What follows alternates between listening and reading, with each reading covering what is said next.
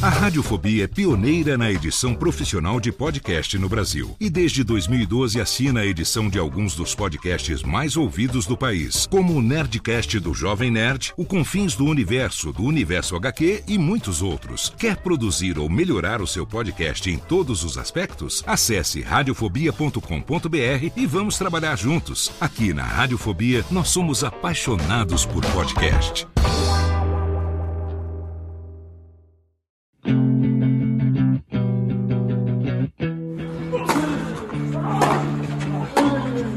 Começa agora o Backhand na Paralela, o podcast sobre tênis que vai além das quadras. Apresentação de Jeff Paiva e comentários de Ariane Ferreira. Ready? Salve galera da Bolinha Amarela, eu sou Jeff Paiva chegando com a primeira edição do Backhand na Paralela 2019. E a gente vai falar do que rolou em 2018 e das expectativas pro ano que já tá começando. Seja muito bem-vinda, Ariane Ferreira. Salve galera, bem-vindo 2019 para todos nós e vamos falar de tênis. Vamos falar de tênis, vamos falar do que de melhor aconteceu na temporada passada, os top 5 de torneios, de jogos, os melhores e piores árbitros do torneio, as melhores melhores e piores mudanças de regra o que vem por aí na temporada 2019. Tem muita mudança acontecendo, principalmente em Grand Slam e a estreia do novo formato da Copa Davis. Quais foram os micos do ano em quadra e fora dela? Quem desapontou no cenário do tênis? E quais são as principais esperanças para 2019? Quem vem de nova geração que vai estourar? Quem vai flopar? Quem de velhinho que já vai precisar se retirar? E, inclusive uma citação especial aos jogadores que se aposentaram no ano de 2018. Seja muito bem-vindo. Este é o Backhand na Paralela 2019.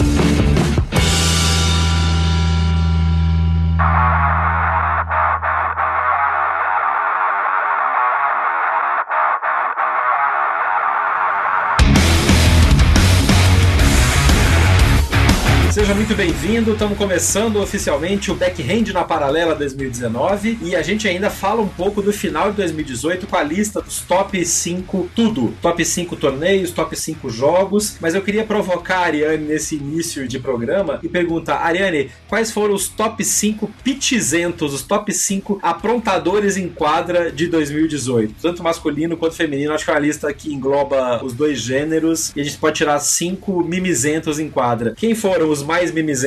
Ah, aquela turma de sempre, né? Bernard Tomet não, porque o Tomet nem deu show esse ano direito. Tadinho, né? Ele tá pagando fama só. Tá pagando fama nesse ano, até porque ele não. Se bem que ele passou vergonha em vários lugares. Top Petit, Gael Mofis pedindo desafio em torneio Challenger na Ásia.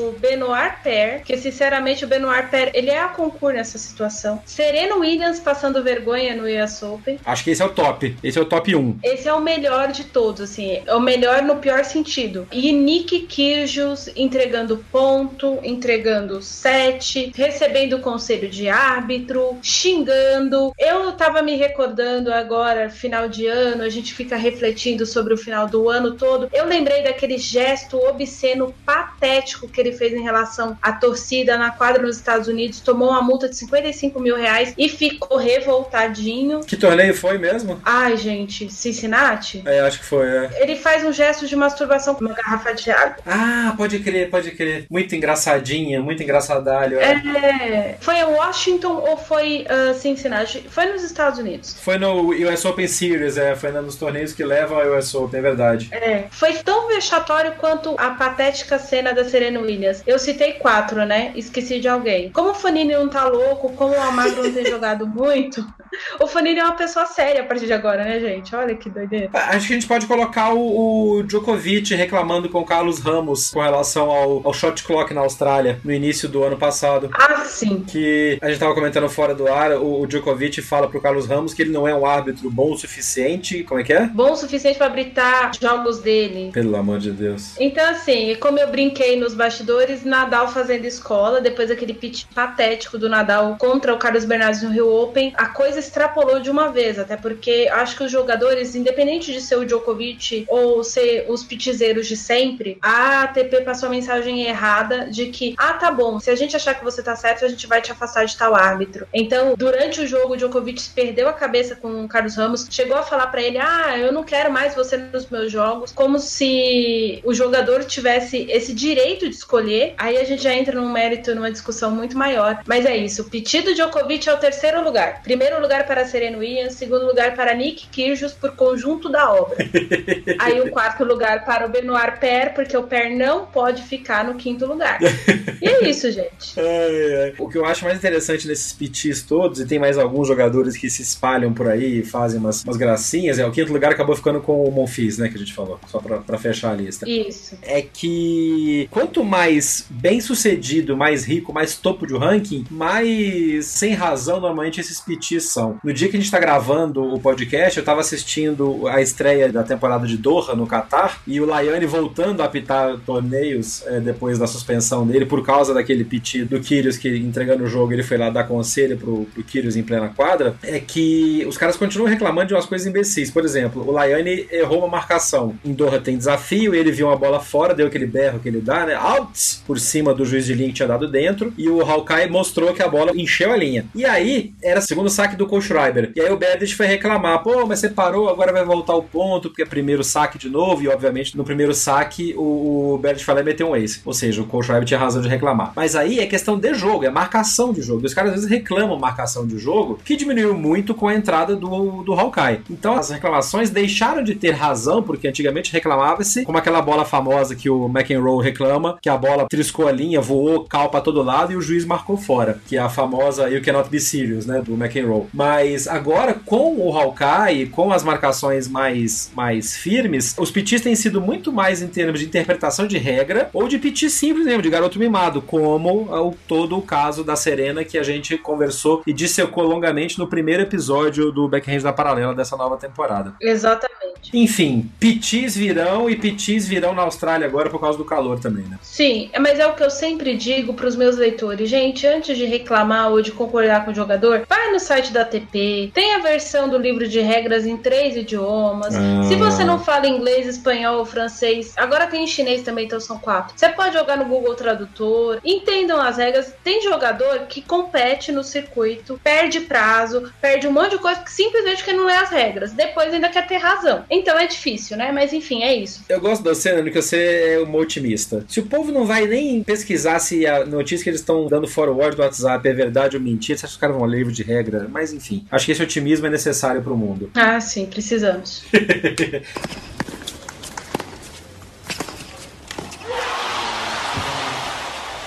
Já que nós estamos falando de PT, vamos fazer o top 5 de árbitros? Vamos. Quem foi o melhor árbitro do circuito mundial? Masculino ou feminino? Eles normalmente é, apita-se tudo. Quem faz ATP e WTA em torneios conjuntos, né? Quem foi o seu melhor, na sua opinião, o melhor árbitro do ano? Eu ia apontar a Eva Asderak, só que tem um problema. A Eva arbitrou só até Roland Garros, porque tava, né, mamãe, aliás, arbitrou com um barrigão enorme e ela não cometeu nenhum erro. Aliás, é muito difícil a gente gente vê a Eva cometendo erros. Ela é uma árbitra extremamente técnica. Eu sou muito fã dela. Eu gosto muito do trabalho dela, a postura dela. Raramente. O único top Big Four que, que já chiricou com ela e chiricou errado foi o Djokovic. Eu não me lembro de. Provavelmente o Nadal chiricou porque o Nadal reclama até do vento. Mas a Eva é extremamente técnica. Mas como ela não trabalhou a temporada toda, eu vou fazer o salvo-conduto aqui do Carlos Ramos. Já falei muito sobre o que eu acho do trabalho dele no primeiro episódio do Backhand na Paralela é um dos árbitros mais técnicos do circuito. Não arbitrou a final mais importante do US Open esse ano à toa. Fez uma excelente campanha em todos os quatro Grand Slams. Apitou final de, de dupla, se eu não me engano, em Wimbledon. Fez final de duplas mistas em Roland Garros. Ele arbitrou semifinal de Roland Garros no feminino e no masculino. É um árbitro impecável. Circuito no, no Masters 1000, ele também fez final de Masters 1000 esse ano. Ele é muito competente. Ele é muito, muito, muito competente há muitos árbitros mais destacáveis ou floreados, porque o pessoal gosta muito. Por exemplo, o Laiane é um, um árbitro bom. O Laiane é muito bom tecnicamente. É. é, só que o Laiane, o jeito dele atrapalha ele, sabe? E o jeito do Carlos também atrapalha o Carlos, que o Carlos é aquele português mais quieto na dele, ele é mais centrado. É inclusive um dos árbitros que mais conversa com a imprensa. A gente precisa ressaltar que os árbitros não podem conversar com jornalistas, mas ele toda vez que ele tá disponível, que não tá trabalhando, ele conversa mesmo com, com a imprensa, ele concede entrevistas, ele explica a regra, ele faz de tudo que pode. E ele também arbitrou jogos do João Souza em Portugal esse ano. E ele conseguiu, além de tudo, tá dentro da casa dele, respeitar o público dele e respeitar o adversário do queridinho da casa, do cara que tava levando todo mundo pro estádio, que fez história, foi campeão. Então, por todas essas coisas que o Carlos Ramos fez em 2018, ele é definitivamente o melhor árbitro do ano. E o Laiane, eu vou dar aquela cornetada, amigo, difícil esse ano, né? e ele voltou com um cavanhaque, parece o Evil Spock. Pra quem assistia Star Trek, que tem um episódio que o, a tripulação da Enterprise entra numa zona. Aquelas bobagens que inventam em, em sci-fi de vez em quando, que faz o reverso né, da personalidade. Então o Evil Spock era o Spock com um cavanhaque preto muito tosco, para mostrar que era o lado mal. E o Laiane voltou com um cavanhaque estilo Evil Spock, tá dando até medo.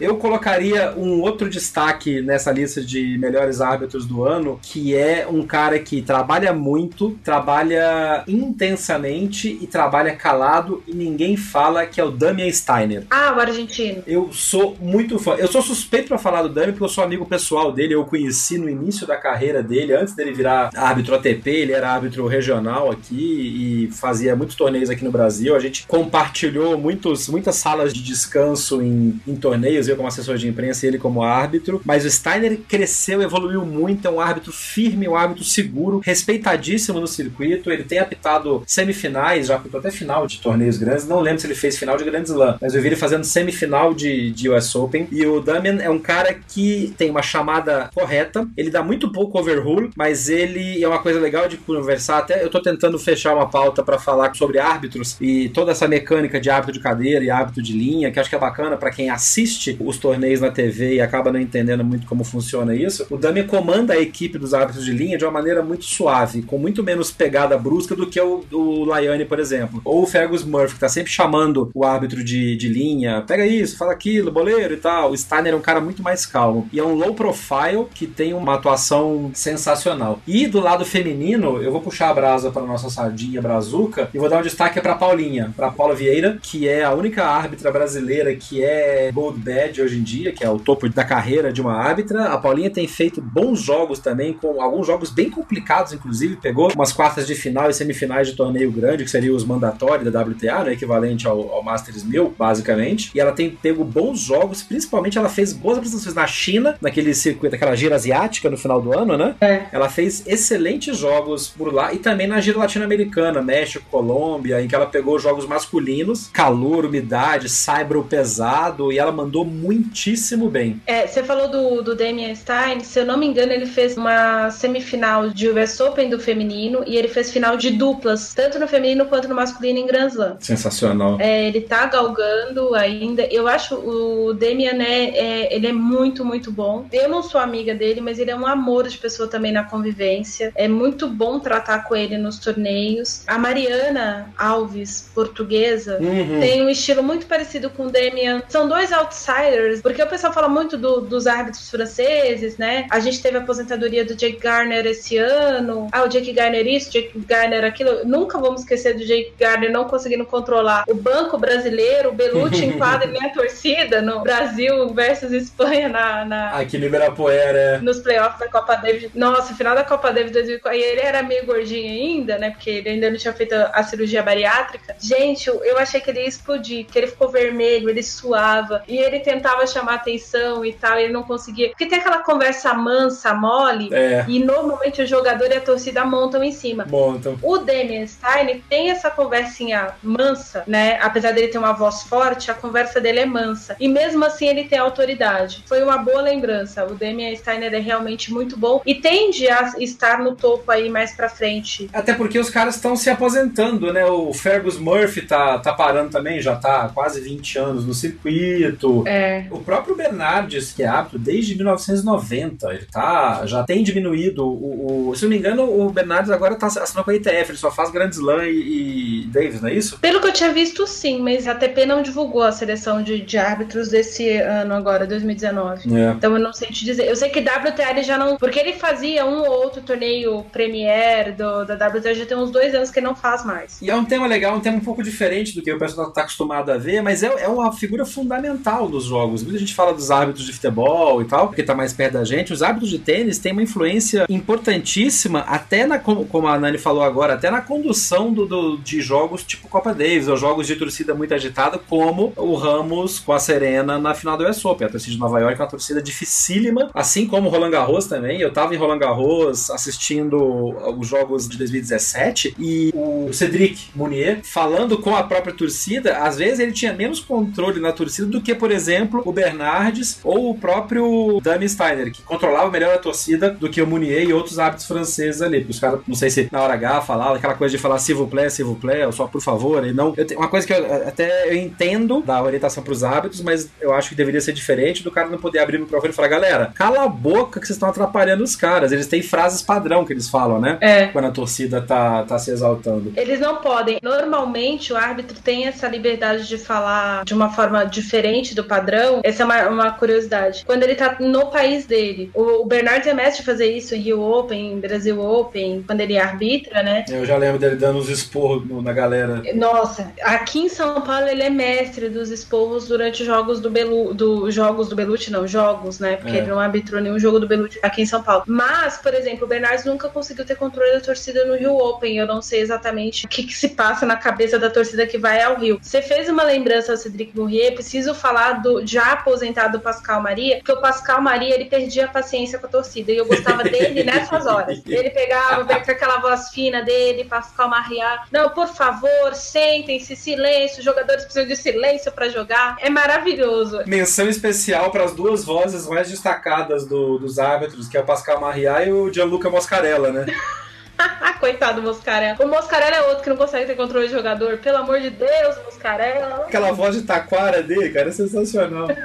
Eu queria ver mais mulheres habitando. Tem uma que eu não lembro agora qual que é, se é a Alison Hughes ou quem que é. Tem apitado grandes lãs, tem apitado alguns bons torneios. É a Alison Hughes mesmo. Ah, é, é. Ela parece aquela atriz que fez a, a bruxa, que era ministra da magia no Harry Potter, que era vilã. Ela tem uma carinha de vovó e ela dá umas olhadinhas pro jogador, tipo, os caras vão reclamar, ela faz aquela cara de, posso fazer nada, quer um biscoitinho? Toma um café, come alguma coisa, tá com fome? Mas ela é uma baita de uma árbitra intensa e que aplica a regra muito fortemente. Ela é no bullshit. Total. Mas ela tem uma carinha tão bonitinha, tão meiga, que meio que distrai da atitude mais forte dela. Nossa, eu jamais ia associar a Alison com a bruxinha do Harry Potter. Meu Deus do céu. Mas agora que eu falei, você viu? Você, você consegue ver a cara dela com a cara da. Sim. Eu vou postar na página do episódio um comparativo de imagem entre ela e a atriz que faz a ministra da magia no Harry Potter.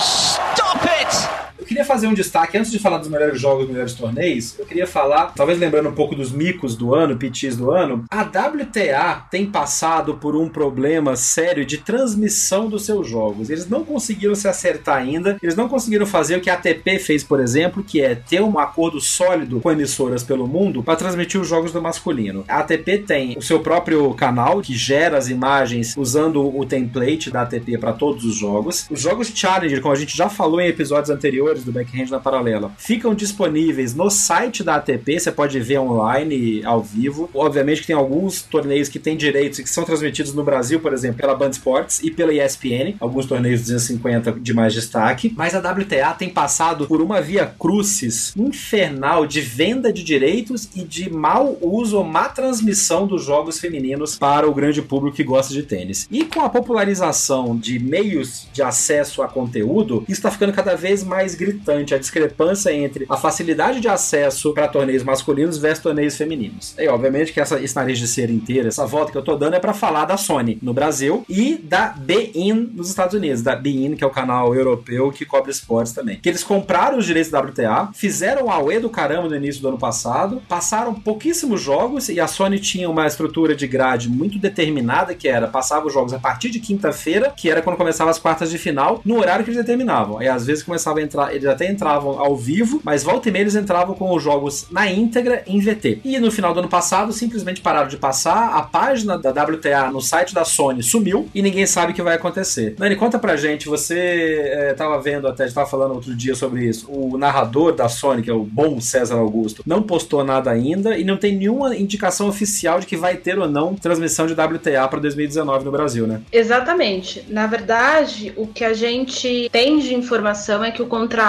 com a Sony, só para vocês entenderem, a Sony comprou os direitos de transmissão de todos os torneios profissionais WTA. Isso inclui também aqueles WTAs que o pessoal chama de mequetrefe, que são os 125k que dão só metade dos pontos dos outros. É como se fosse um Challenger Top, né? Esses WTAs 125k para a América Latina inteira. Então, do México para baixo, o direito de transmissões é da Sony. Uma das cláusulas contratuais que foi divulgada à época da assinatura do contrato, que foi há dois anos, eles apontam que a Sony não poderia receber de uma outra TV para que essa TV retransmitissem os torneios. E exatamente por isso, no Brasil, as transmissões da WTA estavam dentro da grade de programação da Sony. Para a gente entender por que, que a Sony optou por isso. Para ter um novo canal de televisão na TV por assinatura, a Sony precisaria entrar com uma petição na Anatel, tem que estar tá inscrito. É diferente de uma concessão pública que é feita em determinados em determinados tempos, mas precisa de autorização da Anatel, o sinal precisa ser liberado, aí ela precisa negociar com as TVs por assinatura para estar no pacote, não pode ser disponibilizado de graça, não pode funcionar apenas por streaming no Brasil, não há uma regulamentação de streams no Brasil, inclusive, está se tendo essa regulamentação agora. A Anatel ainda, por exemplo, cobra da Netflix o valor que cobra de um canal a cabo, porque não tem uma legislação específica. Então, seria um problema tão grande que a Sony não teria tempo hábil para começar a transmitir os torneios conforme o contrato que fez com a WTA. Um bom comparativo também é o que aconteceu com o esporte interativo, né? Que perdeu o financiamento e espalhou os jogos de Champions e de ligas europeias que eles têm pelos outros canais do grupo Turner. Então tá passando o futebol no Space, no, na TNT, que são canais de filme e de série como a Sony também. Exatamente. Aí a gente não sabe se a Sony entrou durante o, o discorrer de 2018 com alguma petição para ter um canal de transmissão secundário e aí vai transmitir WTA, sei lá, a partir de quando, através desse canal. O que a gente sabe é que tá rolando aqui, hoje é 31 de dezembro, já tem três torneios WTAs acontecendo e a gente não sabe como é que vai se assistir isso no Brasil. Só para eu explicar para vocês, para uma TV contratar, não basta a TV ter dinheiro. A TV tem que apresentar uma estrutura, no caso para a WTA, para explicar para ela, olha, você vender para mim, o seu produto vai estar melhor exposto comigo.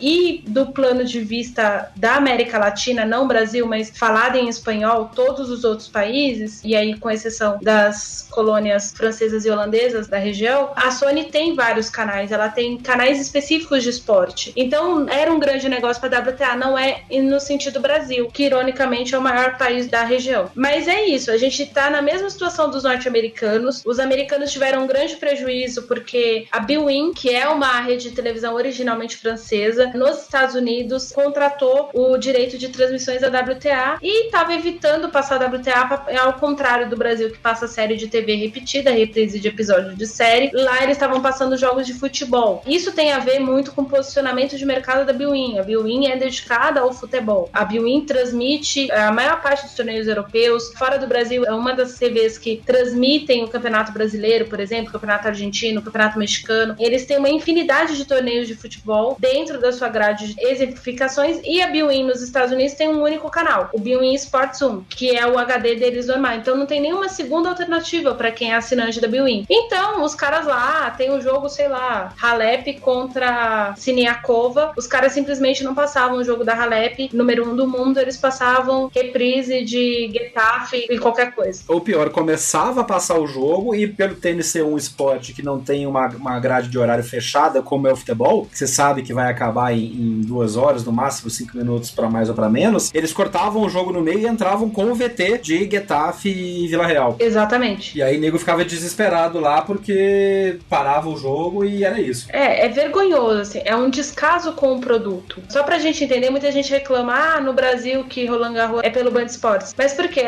O grupo Bandeirantes chega lá com a estrutura das sete maiores rádios do país, com o quarto maior canal de televisão aberta. Nossa, tem quarto já a Band? É. Tadinho Em termos gerais do país, é a quarta. Prometendo transmitir o jogo final no domingo, horário nobre, no Brasil, terra do futebol. E sempre bate aquela audiência mínima que normalmente se bate na Europa também. É. Então, assim, tem jornal, tem o Metro Jornal. É, o grupo Band é muito forte. Tanto que tem comentários de que a Band Esportes estaria negociando com a Sony para repassar esses direitos que a Sony não está usando. E que aí seria uma circunavegação dessa cláusula que impediria a Sony de ganhar dinheiro repassando os direitos que ela comprou do WTA. Porque tem a cláusula de performance também nesses contratos. Se eles não conseguiram atingir a audiência mínima via Sony, os direitos poderiam retornar para a WTA para vender de novo. Para evitar isso, faria-se um adendo e a, a Band Esportes conseguiria pegar alguns desses direitos para transmitir no canal específico de esportes na TV fechada. É, e agora convenhamos que o jogada de marketing burra da WTA. Não, nossa senhora, os caras são muito ruins. Tanto que, por exemplo, agora, é, esse, é, aí beleza, a gente tava falando da BIM. Aí a WTA anunciou que, assim como a ATP, teria um serviço de streaming próprio para passar os jogos pro mundo inteiro. Aí vem o Tennis Channel nos Estados Unidos, compra esses direitos da WTA e fecha só pros Estados Unidos com gel, gel fencing no mundo inteiro. E aí quem comprou o WTA Play, que é o equivalente ao Tennis TV da ATP, ficou na mão, porque você não consegue acessar a Tennis Channel de fora dos Estados Unidos. Tennis Channel é tão fechado que nem os vídeos que eles colocam no Twitter de highlight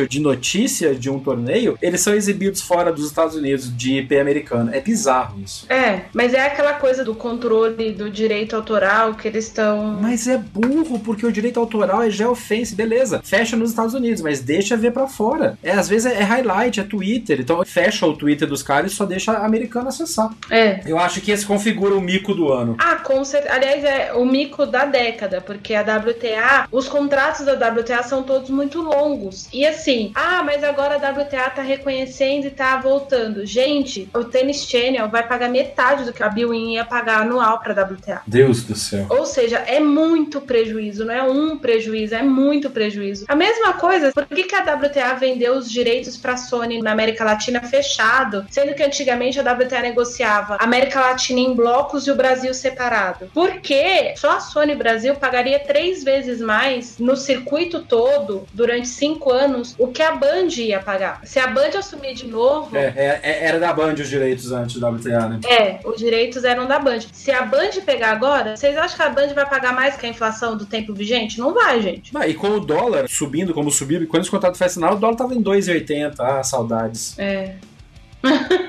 Uma pausa para o dólar. É, pausa para saudades. Pausa para a lamentação do dólar a 4.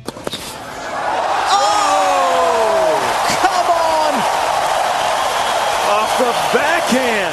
Acho que um segundo. Aí eu não sei se configura mico ou se configura evolução de relação. É a saída do Meligene da ESPN. Depende. Pois é. O que eu acho é o seguinte: a gente perde porque a gente tem poucos bons comentaristas de tênis. Assim, tem muita gente que manja de tênis, e eu tô falando isso na televisão no geral. Tem muita gente que manja de tênis, mas por um motivo, uma razão ou outra, perfil de televisão, orientação que o cara recebe, a gente vê comentaristas de tênis comentando tênis como se estivesse comentando futebol, comentaristas de tênis comentando como se eu estivesse na sala da casa dele, como se tivesse eu aqui. Quando o Merigene postou lá no Twitter dele a saída da, da ESPN, eu me lembrei de uma vez, há muitos anos atrás, quando o Oswaldinho era comentarista da ESPN, eu mandei um tweet em particular, ou uma mensagem privada pro Fernando Merigene, para corrigir uma informação que eles estavam dando no ar. E aí o Fino corrigiu, e o Fino caiu na besteira de dizer o meu nome no ar, porque o Fino normalmente é assim, olha, se ele não sabe, ou se ele se esqueceu, se alguém corrige, ele dá o crédito para quem o corrigiu. Quem acompanhou o trabalho do Fernando Merigene esses anos todos na ESPN sabe que eles fazem isso, inclusive com fãs, porque às vezes o fã sabe mais informação que a gente Claro. de determinado tenista normal. A gente não consegue decorar tudo e saber tudo o tempo todo. E aí o, o Oswaldinho pegou e falou assim: é que essa pessoa aí comenta tênis sentado no sofá.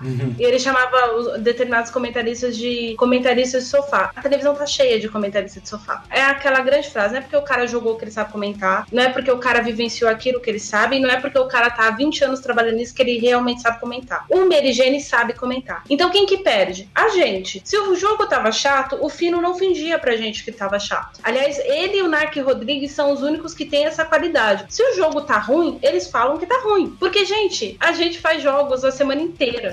Acontece, é o jogo tem hora que nem todo jogo é final de Grand Slam. Sim, tem jogos que são horríveis. Tem finais, semifinais de Grand Slams que dá vontade de dormir, que dá vontade de, de, de, sei lá, fazer a unha, sabe? Dá vontade de fazer um monte de coisa, porque não dá para ficar vendo aquilo. O que eu tinha restrição com o Meligene é que nessa hora, por exemplo, e eu vejo muito esporte na ESPN e na Sport TV, obviamente, até na Fox, é que existe. Aí você vê o talento do cara enquanto comunicador. O Everaldo Marques, por exemplo, que narrou tênis também na ESPN, inclusive fez uma dupla sensacional com a Teliana Pereira. Eu espero que a ESPN contrate a Teliana para fazer a temporada do ano, ou pelo menos grandes eventos, que ela se mostrou uma boa comentarista. Sim. O Everaldo, assim como o Anthony Curti, que comenta futebol americano e basquete, e o Mancha, o Paulo Mancha, que comenta basquete e futebol universitário, eles conseguem extrair de um jogo ruim e monótono informações interessantes e piadas legais, conversas, interagem com o cara. O que eu tinha restrição era que quando o Meligene e o Nardini estavam comentando, e depois o Meligene com até outros narradores, que virou meio um pedaço da persona do Meligene, é que viraram o tio do pavê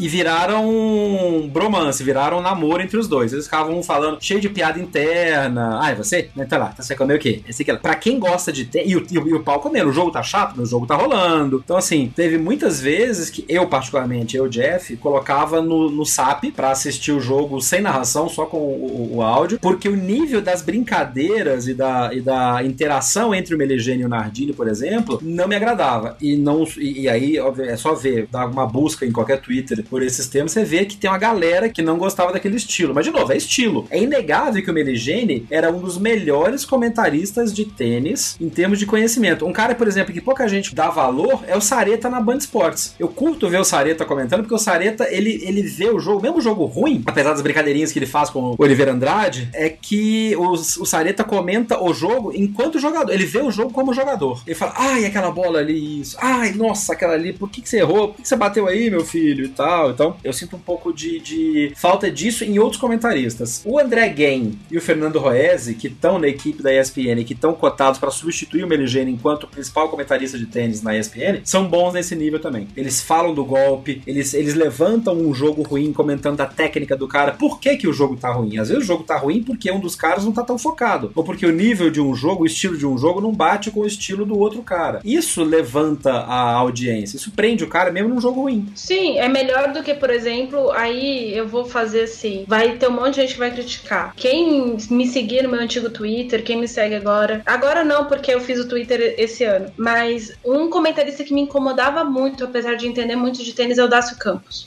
Mais do que o Oswaldo. Ai, Dácio Campos. Porque assim, o Oswaldo fazia o tio do pavê com as jogadoras. Nossa, com as piadas sexistas pra caralho. Isso, pra mim, eu, Ariane, nossa, eu queria morrer com aquilo. E ele me chamou de, de comentarista de sofá exatamente porque ele sabia que eu queria morrer com aquilo, porque eu já tinha dito isso pessoalmente pra ele. Porque eu, um dia a gente conversando, rolou uma brincadeira, eu falei, porra, tu faz isso no ar. Eu não sei o que é mais constrangedor, tu fazer isso aqui agora, tu fazer isso no ar. É. E aí, pra mim, ele até tinha aceitado como se fosse uma crítica construtiva, tava todo mundo ali brincando. Pelo jeito ele não pegou, mas tudo bem também, porque eu não falei pra agradar ninguém. Mas voltando à história aqui do Das Campos, o Dácio e o Oswaldo, é umas piadas, uns apelidos, umas coisas que não precisa, sabe? Nesse ponto eu gosto muito, de, por exemplo, o Renato Messias, ele não bota a visão do cara que tá em quadra. Até porque o, o Renato tem aquele comentário do treinador. É. O Renato, ele comenta o jogo de tênis como se ele fosse instruir a jogadora dele pra assistir aquelas adversárias. É um ângulo legal, é um ângulo legal de comentário. Assim como o Domingos Venâncio. Cara, eu adoro ver o Venâncio comentar. O do Venâncio é um cara mais velho, mas ele fala na parte técnica. Ele, ele comenta o jogo tecnicamente, ele não fica fazendo gracinha. Dácio é um, é um ponto à parte, até porque o Dácio, pra quem não tá acompanhando ou não viu, se é que não viu, acabou de ser condenado num processo de justiça por malversação de dinheiro público e influência. Então, assim, é, o buraco é bem mais embaixo. Mas o Domingos, por exemplo, o próprio Pardal, um pouco mais fechado, mas ele comenta na parte técnica. Tem uma geração de novos espectadores de esporte que tá vindo até dessa coisa de rede social, de Twitter, Facebook, que é muito gracinha. E o tênis é um negócio complicado para isso, porque é um esporte técnico. Você deixar só a bolinha quicando pro lado pro outro, fica chato. O comentarista ali, ele ajuda o espectador a decifrar o que tá rolando no, na quadra. E o decifrar não é dizer assim, slice, slice vem do inglês fatiar a bola. Ah! É. Destrinchar é, por exemplo, a gente explicar o que tá acontecendo. E por que, que eu tô falando isso? Porque, como eu sou muito avessa a diversas coisas, eu tenho, sempre tive seguidores de outras partes. O meu público em rede social, por exemplo, não é o público de tênis. Só que eu comento muito tênis porque eu vivo isso muito. Então, muita gente começou a acompanhar e muita gente ficava assim. Na época do Silvio Bastos na Fox, muita gente gostava de assistir torneio na Fox. Por quê? Porque o Silvio Bastos explicava o básico. Por que é um ace? Porque o ace aconteceu ali. Tem gente que não sabe. E não é falar isso a cada cinco minutos. É, a audiência é rotativa, né? É. Exato, mas não é falar disso a cada cinco minutos. Se você pegasse uma transmissão de Masters 1000 no Sport TV e assistisse o dia inteiro, você ouvia Slice, vem do inglês fatiar a bola, dez vezes no dia. E tinha passado três jogos. No mesmo game, se bobear. Exatamente, então tem essas coisas. Claro que a história da brincadeira rende muito na rede social. Só que, por exemplo, é diferente, é igual a gente tá aqui no podcast. A gente tem as nossas redes sociais pessoais, as redes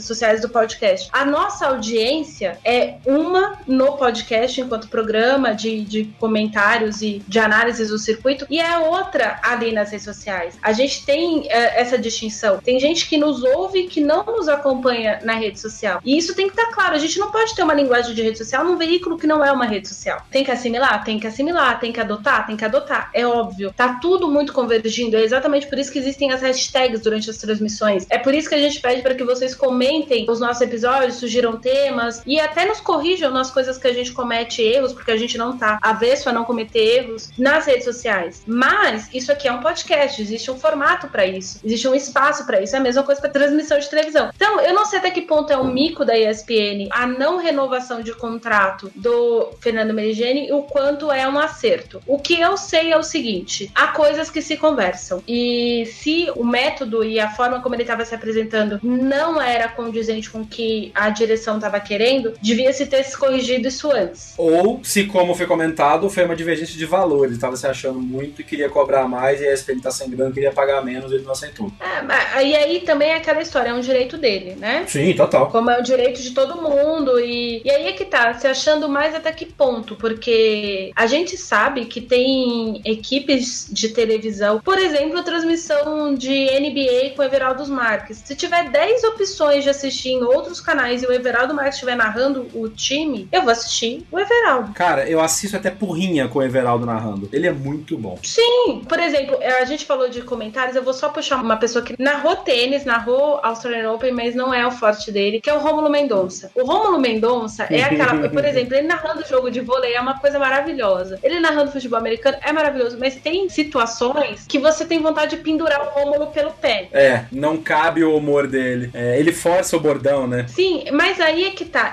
O Rômulo é jovem. Esse negócio da cultura do bordão muito forte vem com o Ivan Zimmerman. Grande Ivan Zimmerman. Ah, eu amo o Ivan de paixão. Aliás, um beijo, Ivan, se você estiver ouvindo a gente. Eu amo o Ivan de paixão. Mas o Ivan, por conta da, das experiências, ele viveu muitos anos nos Estados Unidos trabalhando para a ESPN de lá, trabalhando para a ESPN daqui dos Estados Unidos diretamente. Isso é uma coisa muito forte da transmissão americana. Ele entendeu como é o formato brasileiro. E ele criou uma escola que, se todo mundo seguir a escola do bordão, da brincadeira, dos apelidos, de qualquer outra coisa que o Ivan tem, chega na linha que o Everaldo Marques tem hoje. E do que o, o Rômulo faz de uma maneira mais fechada. Exatamente. E outra, é uma qualidade que a gente precisa destacar. O Rômulo narrando tênis, é óbvio que tinha os jargões e tal. Eu me lembro muito de um jogo da Madison Keys que ele fez contra uma norte-americana, agora não vou lembrar se é a Venus, enfim. Eu lembro que ele começou a jogar os jargões dele ali o tempo todo. Ele falou: não, gente, calma, porque a mulher tá batendo muito na bola e eu tô me empolgando. Mas ele soube se controlar, ele soube fazer aquilo. Então, às vezes, todo mundo perde a mão, eu mesmo perco a mão muitas vezes. Então, é bom para todo mundo porque é aquela história. Ele saiu da ESPN por alguma razão que a gente desconhece e por razões que as pessoas aventam que pode ser verdade ou não. Todo revés é um local pra gente repensar. Tanto para ele, enquanto profissional, se ele achar que ele tem que mudar alguma coisa, quanto pra ESPN em sentido de estrutura. Porque assim, a ESPN tem o melhor contrato do US Open, a ESPN tem o melhor contrato do Australian Open, a ESPN manda repórter para cobrir etapa de Mundial de Surf na Austrália, e a gente tem um torneio de duas semanas na Austrália, mais Brisbane, mais Sydney, que a ESPN transmite tudo. A ESPN tem o direito de Hobart, não tem um repórter lá. É um mês de transmissão com direitos da ESPN e não tem um repórter. Não vai um. E assim, não tô mandando mandar uma equipe, não, gente, com transmissão, narrador, com não sei o quê. Não, é um repórter para fazer o negócio direito de lá. Trazer uma informação. Não é botar uma repórter na beira da quadra, igual uma equipe de televisão fez esse ano aí,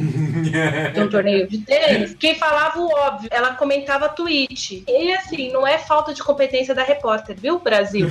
É falta de competência de quem comanda a bagaça mesmo. Porque por mais bom que seja o repórter, se o chefe estrutura, já era e não vai dar certo. É, e controlar a, a, a ímpia também. Por exemplo, o Edgar Mélio Filho na Fox, que hoje na Fox é, é dinossauro do automobilismo, era amigo pessoal do Ayrton Senna, ele que chama os carros de barata, ele mete um monte de bordão do automobilismo paulistano dos anos 60 nas transmissões. É sensacional, mas vendo corrida de Stock Car, corrida de carro é uma coisa. Não é um cara que. Fórmula 1, por exemplo, hoje em dia já não cabe o, o esquema do Edgar Melo Filho, mas é um cara que eu adoro ouvir, assim como o Silvio Luiz quando narrava. Eu vou fechar esse bloco de transmissões, de comentários sobre esportes com algo que está vindo de novo pela frente. Preparem o seu coração, prepare a sua paciência, porque daqui a pouquinho nós vamos ouvir isto de novo. Sobre o mar caindo, cheira o mar, as ondas borrifando. Deixa-me ouvir o chamado dos pássaros da floresta. Vem aí o poema de Melbourne de novo, invadindo as madrugadas da ESPN e o Nadine e o povo todo comentando o poema de Melbourne. Meu Deus do céu, preparem-se.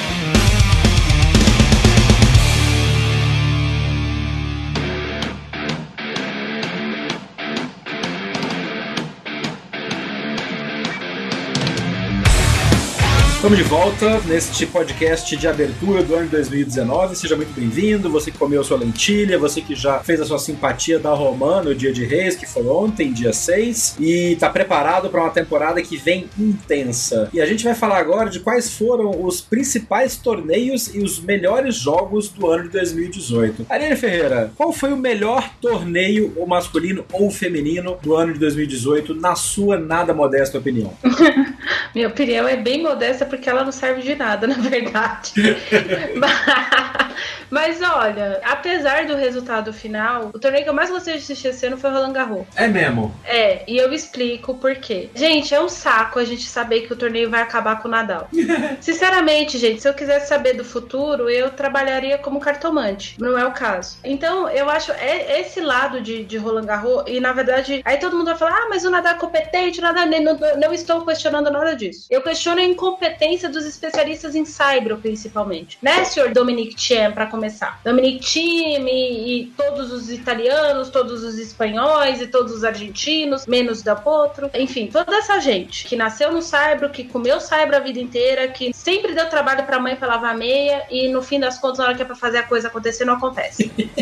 Mas o torneio foi muito, muito legal. Por um monte de coisinhas, um monte de barreiras quebradas. Por exemplo, a gente teve a primeira mulher muçulmana jogando a segunda semana de um final de um Grand Slam, a Ons Jalbeur, que é turca. Foi emocionante ver as partidas da Ons, a forma como a torcida pegou essa jogadora no colo. Ela é muçulmana, no caso a religião dela é muçulmana. Então, durante aquele período lá que agora eu esqueci o nome, Ramadã. o Ramadã, ela não come durante o dia e mesmo assim ela compete, ela faz o jejum dela, ela tem as preces religiosas, ela vai a Meca temporada sim, temporada não. Ela tem os valores religiosos e pessoais dela muito firmes e a vitória da Ons Jalbeur é a vitória de muitas mulheres que sofrem muito. E só por isso o torneio já valeu. E eu já comecei a ficar emocionada de falar disso.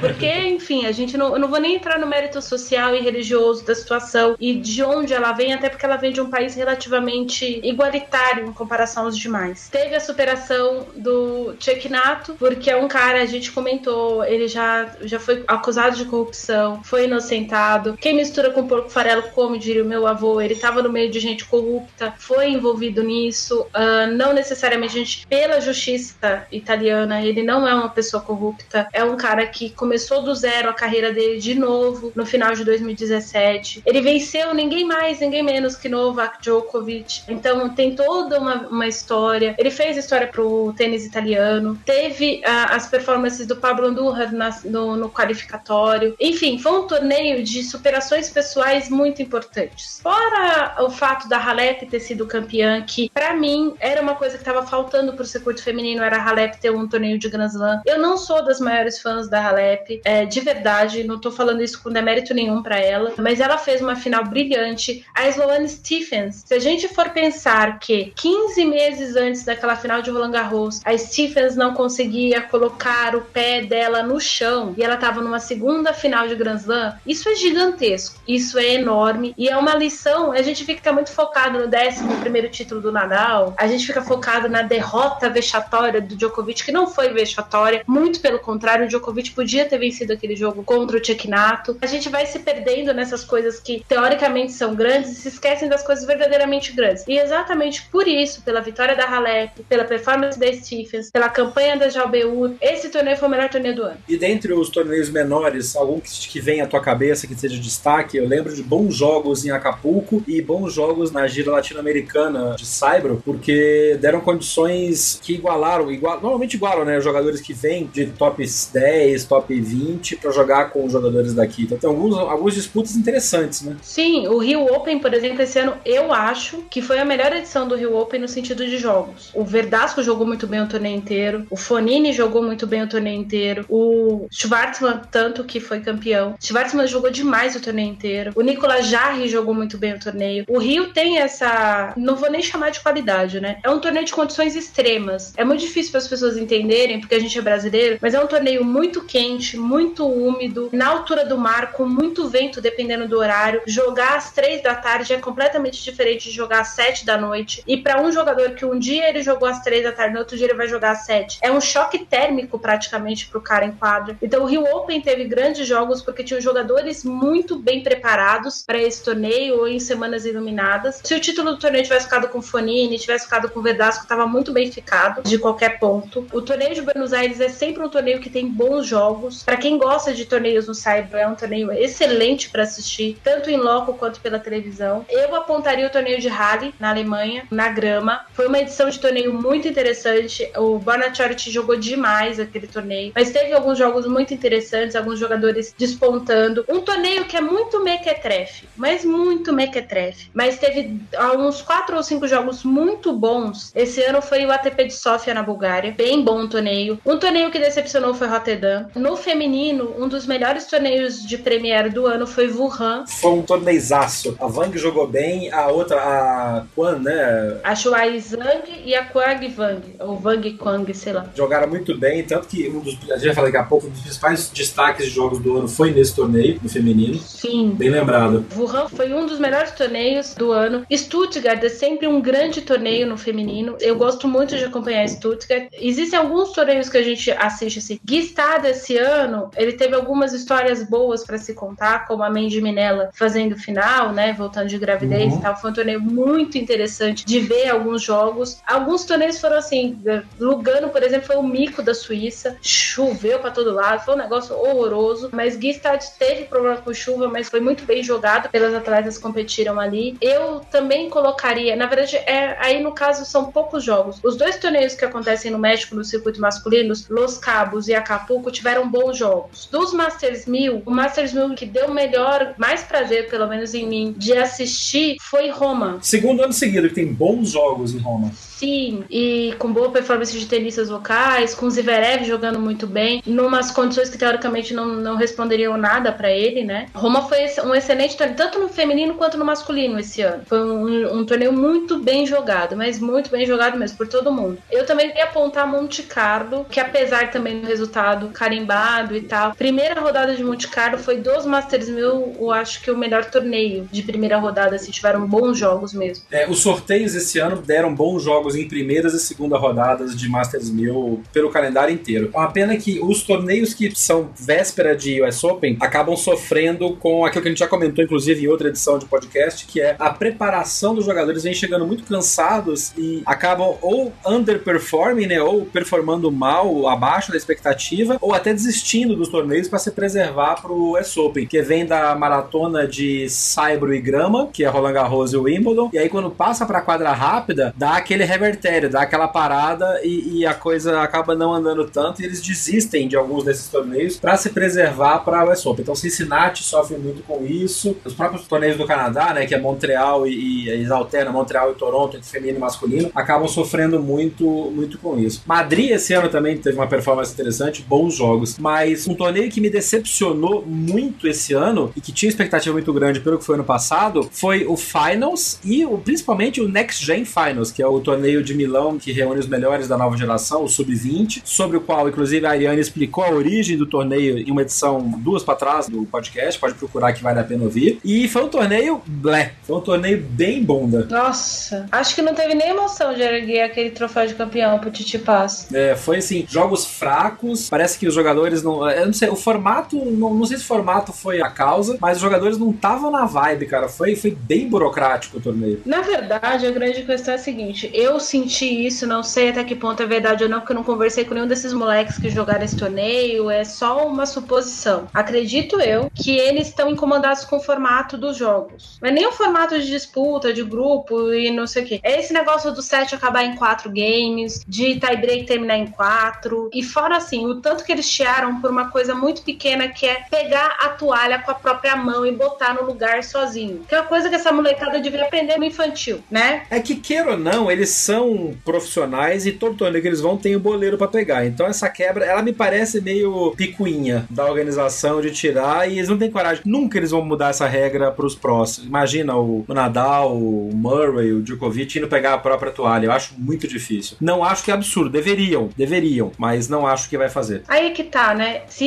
estão fazendo dos moleques experimentos e os moleques são o futuro do tênis, ou faz para todo mundo ou não faz para ninguém. É. Eu já sou dessa opinião. Eu sei muito bem como Ross Hutchins pensa o tênis. Ross Hutchins, para quem não sabe, é o diretor-geral do ATP de Milão, né? Que é o ATP Finals Next Gen. É ex-tenista, ex-duplista excelente, é diretor do ATP há muito tempo e é o cara que tá embarcando nessa onda de modernização do tênis, é o cara que tá pleiteando isso há muito tempo. Enfim, eu sei como o Ross pensa, o Ross pensa o tênis como um produto unicamente em muitos casos, mas eu acho ruim. E assim, se você não tá contente com uma disputa, se você participa dela, você participa dela porque você precisa, entende? É igual, por exemplo, sei lá, você tá desempregado há dois anos, aí vem uma vaga mais ou menos para você, só que é a única vaga que apareceu para você. Você vai com aquela cara de, ah, meu Deus, fazer o quê, né? Eu tenho conta para pagar. Você participa do processo seletivo e pode calhar de você ainda ficar com a vaga de emprego. Mas você tá desempregado há dois anos. Então você vai agarrar aquilo com unhas e dentes do seu jeito. É óbvio que você não vai dar aquele gás se fosse uma vaga que tá pagando o que você merece, ou que você estava acostumado a ganhar, e o caramba, ou o que o mercado paga. Então mesma coisa para esses moleques. E eu tô, tô fazendo uma comparação só para que as pessoas entendam. Nesse sentido, esse torneio tá começando a perder a mão. E se continuar assim, ele não dura mais dois anos. É muita gracinha, tá inventando demais, eu acho. Sim, sim. Por exemplo, a coisa do shot clock que entrou, inclusive mais um alô pro Dudu Barba, que é nosso ouvinte fiel, que até comentou agora no Twitter enquanto a gente tá gravando, se a gente ia falar sobre as mudanças de regra e o novo formato do ranking para 2019. Na próxima edição a gente vai falar especificamente sobre isso também, já com uma primeira semana de ranking rolando. Mas essas mudanças que o Next Gen faz, por exemplo, o shot clock é um que entrou e agora tá entrando em todos os torneios, virou regra. Mas o let, a bola bater na rede e valer, é um negócio que nunca vai andar, então não precisava ter continuado no torneio. E essa coisa da toalha também, eu acho que não, não, não orna. Não, fora que assim, a ATP falta uma coisa de chamada noção nesse caso.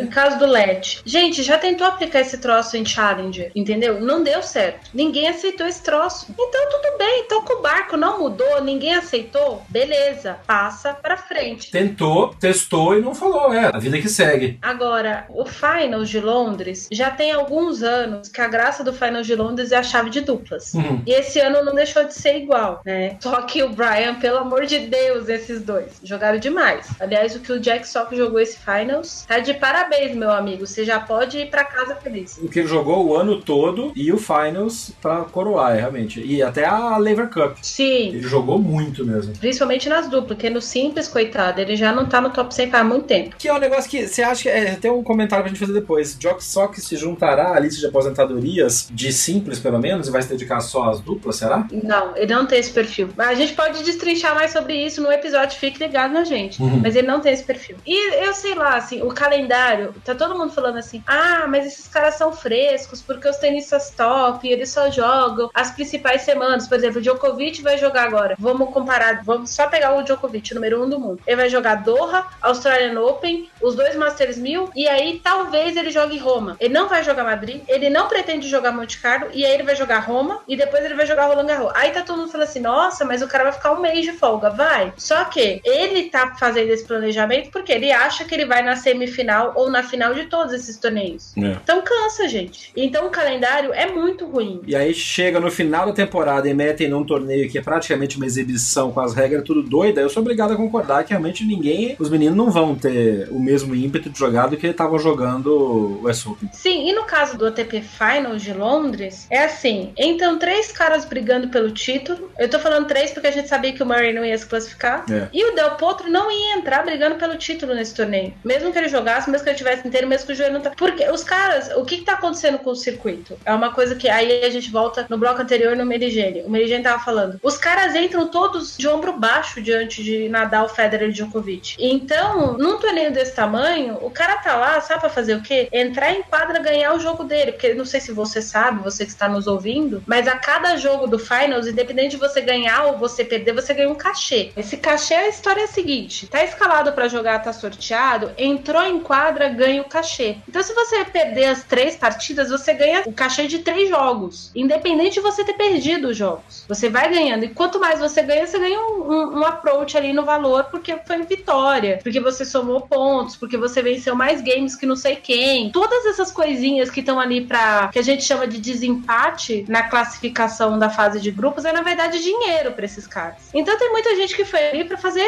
caixa mesmo, pra jogar o ano da frente, pra tentar realmente aí, quem sabe, ir lá, bater. Mas, gente, sinceramente, os caras entram em quadra, eu não sei. Tem cinco anos que eu tô reparando isso no Finals. A galera entra mais preocupada em não se machucar e aí jogar tênis do que ganhar. Não sei até que ponto a culpa é dos três melhores, a culpa é da TP, a culpa é da qual, não sei. Não, ou às vezes a, culpa é da vida que leva, que coloca, que é filosófico isso. A culpa é da vida que coloca esses jogadores à frente dos top 3, top 4 e é final de temporada, os caras estão tudo cagados. E outro também, tem quanto tempo que um top 4 não ganha o finals? Então. Porque os caras, ah, vai lá, joga o cachê, faz o cachê do grupo, ganha o cachê do grupo, se machuca, sai no meio, como o Nadal saiu ano passado, e vem os Gofan e os Dimitrov da vida ser campeão de finals. Sim, mas aí vamos fazer o seguinte adendo. Por exemplo, o Zverev esse ano jogou lá contra o Federer e o Djokovic no torneio. Por que, que o Zverev ganhou esse torneio? Porque o Zverev jogou o tempo todo preocupado com as férias. Ele falava das férias dele nas Ilhas Maldivas todo santo dia. O Marcelo Melo já tava na, na, na cabaninha esperando. Total. Então, assim, às vezes, quando você joga desprendido, você não se importa que é o Djokovic do outro lado da quadra. Porque, ah, tá bom, vou perder mesmo, devia estar nas Maldivas essa hora. E aí tu enfia a mão na bola de raiva, tu marca o ace na cara do cara, e quando tu vê, você tem um match point na sua frente. Porque o tênis tem disso também. E ninguém vai me convencer de que o Zverev entrou lá focado para ganhar o Finals, que não entrou. Isso nem, ele, nem se ele me disser, eu acredito. Porque a postura dele, as falas dele, teve dia que nem treinar ele treinou. Porque ele tava sentindo dor não sei aonde. Ah, vou perder esse jogo mesmo? Ah, não vou treinar não. E não foi treinar, gente. Então, assim, tem um monte, é óbvio, né? O imponderável e não sei o quê. Mas, às vezes, jogar desprendido ajuda. Foi assim que ele ganhou Roma. É. E foi assim que ele ganhou o Finals. Mas é o estilão dele também, né? É. É um pouco do estilão dele. Enfim. Oh, turning on the style.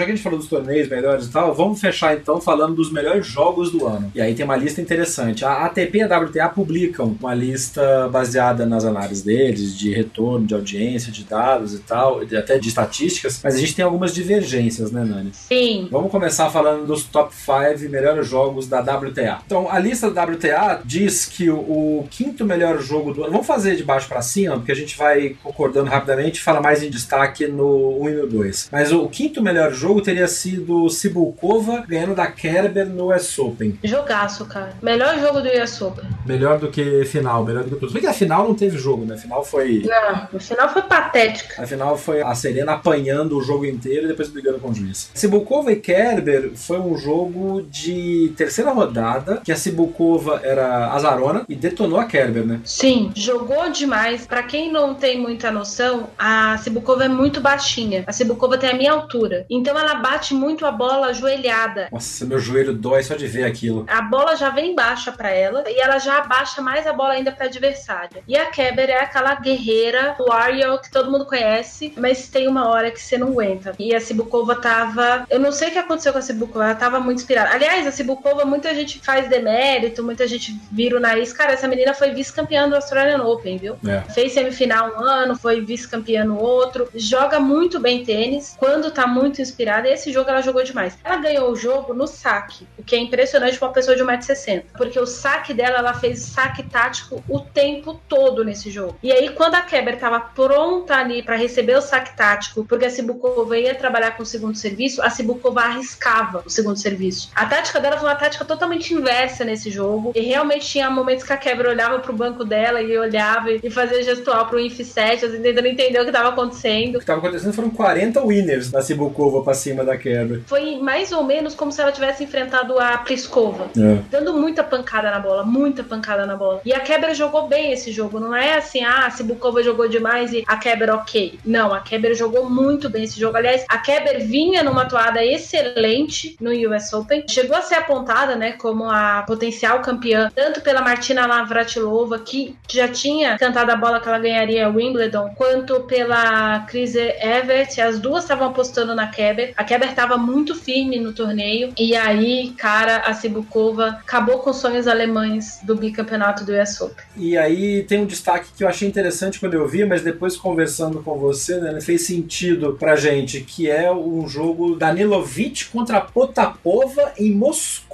Era um jogo de segunda rodada, só que é um jogo que mostrou duas next gen femininas, né, em ação. Exatamente, são duas next gens mesmo. São duas jogadoras que vinham do qualifying no torneio, salvo engano. A Danilovic com certeza foi qualifying. Entrou, se eu não me engano, por convite no qualifying. As duas nasceram nos anos 2000 e a Danilovic fez final. Foi um jogo bom para você entender o que, que é essa nova geração russa. A gente que acompanha tênis há muito tempo, a gente sabe que tem duas grandes vertentes de tenistas russas nos últimos anos, na verdade. E a gente tá aí num vazio mais ou menos de quase 10 anos, desde o surgimento da Sharapova no, em Wimbledon, sem um, uma, uma grande onda de tenistas russas. Tanto é que a Svetlana Kuznetsova continua jogando e jogando bem. A Vera Zvonareva aponta um ou dois jogos, ela joga, ela domina todo mundo, mas aí não tem físico para continuar em torneio. Mas a Danilovic e a Potapova, a Danilovic é sérvia, filha de um jogador de basquete, fã de Djokovic, decidiu jogar tênis vendo Djokovic jogar. É uma jogadora muito competente. Então é uma coisa da, daquela next gen do leste europeu, pra gente ver como é que é essa onda ali do leste europeu. Quando a gente fala onda russa, porque as jogadoras, República Tcheca, Eslováquia, da Estônia e até a Sérvia ali, aí passando por inclusive Montenegro, Lituânia, Letônia. é, Lituânia?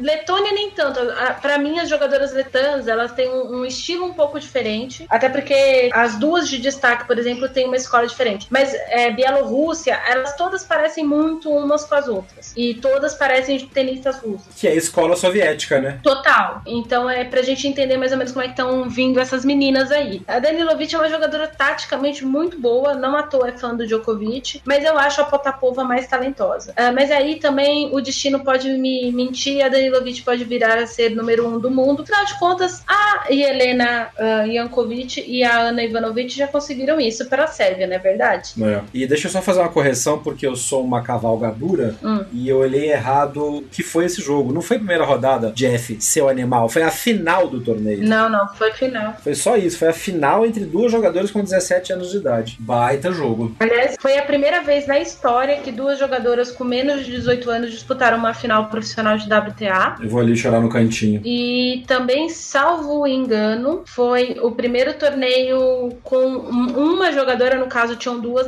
nos anos 2000 na final. Só pra você que tá nos ouvindo entender, a WTA lançou duas listinhas. Uma são os cinco melhores jogos de Grand Slam e a outra são os cinco melhores jogos do circuito WTA. A gente, obviamente, mesclou, senão a gente ia ficar comentando 10 jogos aqui. É. E aí vem o que eu tava querendo dizer, que é a indicação dessa lista WTA, meio que eu acho que não bate, porque eu acho que o jogo da Halep com a Stephens, por exemplo, na final de Montreal, que foi meio a chance de ser vingança, foi melhor do que a final de Roland Garros. Sim. Né, porque a Stephens vinha se recuperando, como você falou mais cedo em outra estação de WTA, fez um ano espetacular e a Halep vinha tropeçando, tropeçando ali, vai ganhar, não vai ganhar, vai ganhar, não vai ganhar, ganhou, mas não tá garantindo ainda. Acho que a Halep, depois da Kerber, é a número um da WTA mais cornetada nos últimos tempos. Mas aí é que tá, né? Tanto no caso, no caso da Kerber, talvez eu até entendesse mais as, as cornetas do que no caso da Simona Halep. As pessoas precisam entender a seguinte coisa: só é número um do mundo quem é consistente, não quem é campeão. Se fosse assim, o Alex Correia não tinha sido número dois do mundo. O cara bateu na trave duas vezes em Roland Garros. Numa das vezes ele perdeu do Nadal, mas da outra ele perdeu do Albert Costa, gente. né? Tipo, o Albert Costa. Então, pelo amor de Deus, né? O Correia era infinitamente melhor que o Albert Costa. Mas ele sempre foi um jogador de muita consistência. Então, ele foi número dois do mundo e podia ter sido número um, se não fosse o Albert Costa. Então, a gente tem que pensar nisso quando a gente vê uma atleta. E se tem uma pessoa que é consistente no circuito feminino, é a Halep. E a gente reclama do circuito feminino que as meninas não são consistentes. Aí, quando elas são, elas têm um defeito. Aí, o defeito da menina é porque ela não ganha Grand Slam, aí porque ela não tem equilíbrio não sei da onde, aí porque a, a Elina Svitolina tá preocupada em ser modelo, é porque a Garbine Muguruza tá, tá fazendo aparição em evento de, de marketing, e o cara, não, gente, calma, né? Calma, tudo faz parte do processo. Depois de ter feito essa cornetagem em relação a todo mundo, vou continuar. Bom, e aí, qual foi o melhor jogo de WTA do ano para você? Sabe que eu não tinha pensado numa coisa que eu acabei de ver aqui na lista do WTA? Hum. Suwei Ishii contra Halep e Wimbledon. Ah, puta jogaço. Na hora que a gente tava conversando, eu não realizei esse torneio na minha cabeça. Eu, sabe o que eu lembrei? Sabalenka versus Osaka. A Osaka dominou a Sabalenka, a Sabalenka vinha jogando muito bem no US Open. Aliás, as duas jogadoras que vinham jogando muito bem no US Open tomaram duas traulitadas que ninguém tava esperando, a Keber e a Sabalenka. É. Apesar apesar de que a Osaka. É que a Osaka vinha correndo por fora, né? Exatamente, estava jogando bem, mas ela estava equilibrada. Eu acho esse jogo da Ishii com a Halep sensacional. E outro jogo que eu vi, aliás, que eu tô vendo aqui na lista agora, que foi excepcional, foi em Sydney, a Keber vencendo a Safarova, um jogo de três sets, uhum. monstruoso também. Mas para mim, de verdade, o melhor jogo foi Roland Garros, a final feminina. Por quê? Por tudo que estava envolvido. Eu já falei, já discorri bastante sobre o que eu achei de Roland Garros esse ano. O fato da Halep ter batido na trave tantas vezes, ela ter perdido para Ostapenko, que é uma espancadora de bola de primeira linha, e ter pela frente uma adversária que bate muito forte na bola, muito mais forte que ela, com a estratégia muito parecida, extremamente motivada, campeã de Grand Slam, ou seja, essa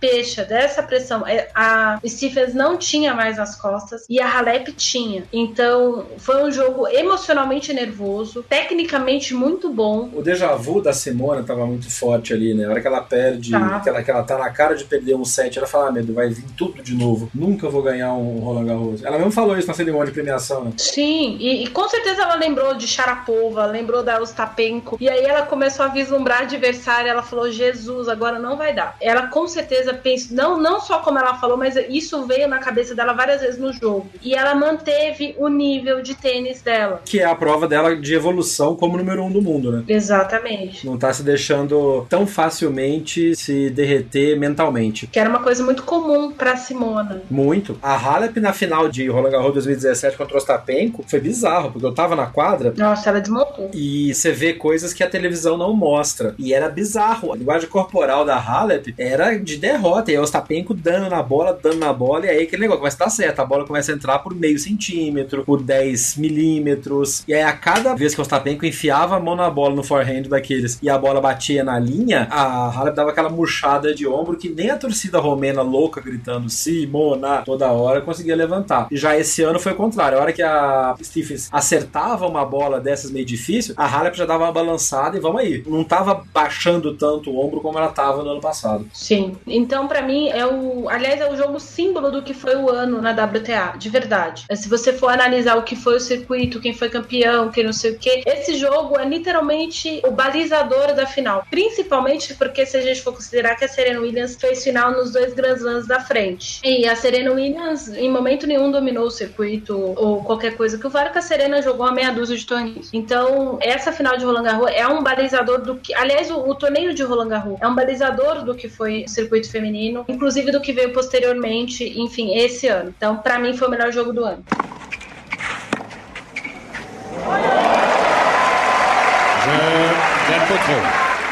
Então chegamos ao top 5 da ATP. Quais foram os melhores jogos do ano, ATP e Grand Slam, obviamente, incluídos? Quais foram os melhores jogos do ano no circuito masculino de tênis, Ariane Ferreira? Olha, eu vou falar a lista da ATP, de Grand Slam primeiro, e depois a gente faz o nosso apanhado aqui. Pra ATP, o quinto melhor jogo de Grand Slam foi o Federer batendo o Tiriti no Aberto da Austrália, no US Open. O Tiriti batendo Alex de Minaur no US Open.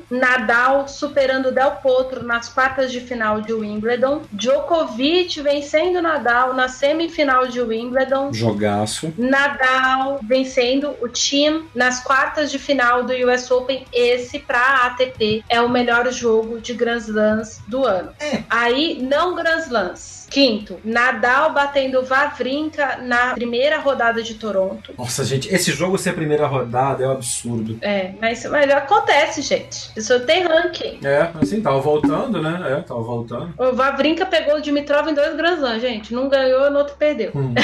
Tim batendo Nadal nas quartas de final de Madrid. Tirit vencendo Djokovic, salvando match point na final de Queens. Del Potro batendo Federer na final de Indian Wells. E Djokovic batendo Federer na semifinal em Paris. Melhor jogo do ano, ponto. Pra mim, acabou. É o melhor jogo do ano essa semifinal aí. Melhor jogo do ano, ponto. Fecha, passa o boteco, vão beber. Vamos beber, total. Só quero cornetar o seguinte, gente, onde é que essa semifinal de Wimbledon do Djokovic vencendo o Nadal e o Nadal batendo Del Potro foram os dos melhores jogos do ano. Sinceramente, esse jogo do Nadal com o Djokovic, a gente já comentou dele em outros episódios. Foi um jogo de uma hora um tava jogando bem, na, na outra hora o outro tava jogando bem. Era uma oscilação de humor de todo mundo, todo mundo geminiano dentro da quadra, inclusive eles são mesmo geminianos. a, a loucura. Tava um negócio, assim, gente, sinceramente, foi um jogo chato, longo, cansativo, desesperador. Cinco horas de tênis, em que em poucos momentos a gente pôde dizer de verdade: nossa, o Nadal e o Djokovic estão os dois comendo a bola agora. Porque real, mesmo o, o set, foi o quarto set que teve tie break, o quarto set ficou equilibrado mesmo depois lá do sexto, sétimo game, que foi a hora que o Nadal vinha jogando melhor o set, o Djokovic conseguiu se reencontrar novamente no jogo, e eu acho que o Djokovic pensou assim: de mim você não ganha agora nunca.